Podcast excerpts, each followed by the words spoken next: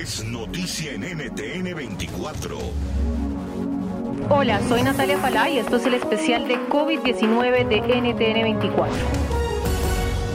Hoy abordamos un tema que ha dado mucho de qué hablar y tiene que ver con si el COVID-19 puede o no transmitirse sexualmente. La semana pasada científicos chinos detectaron coronavirus en el semen de hombres infectados. El estudio divulgado por la revista médica JAMA Network Open se basa en pruebas realizadas sobre el semen de 38 pacientes con coronavirus, con edades que van desde los 15 años hasta más de 50. En seis pacientes, investigadores de la provincia china de Henan hallaron material genético del virus.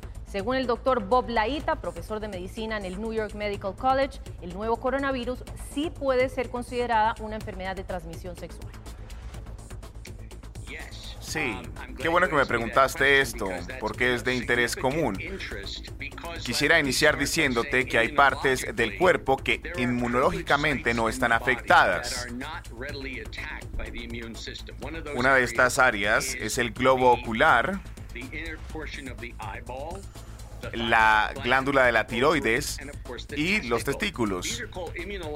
Estos son zonas en las que el virus puede estar, pero no las puede destruir. Son atacadas, pero no son destruidas.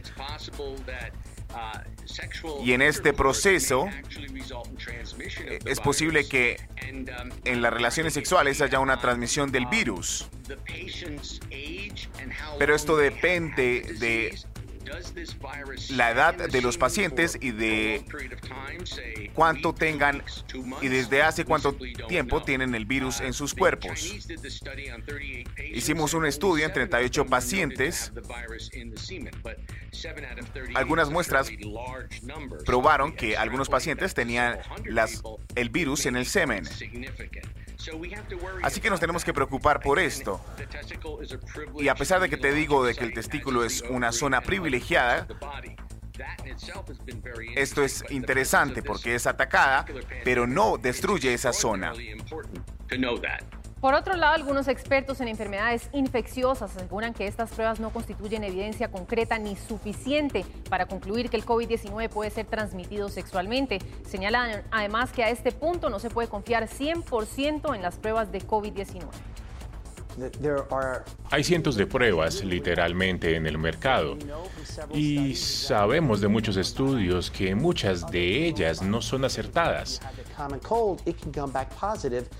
Por ejemplo, si te haces una prueba de gripa, puede que esa prueba que tienes COVID-19, pero eso puede que no sea verdad.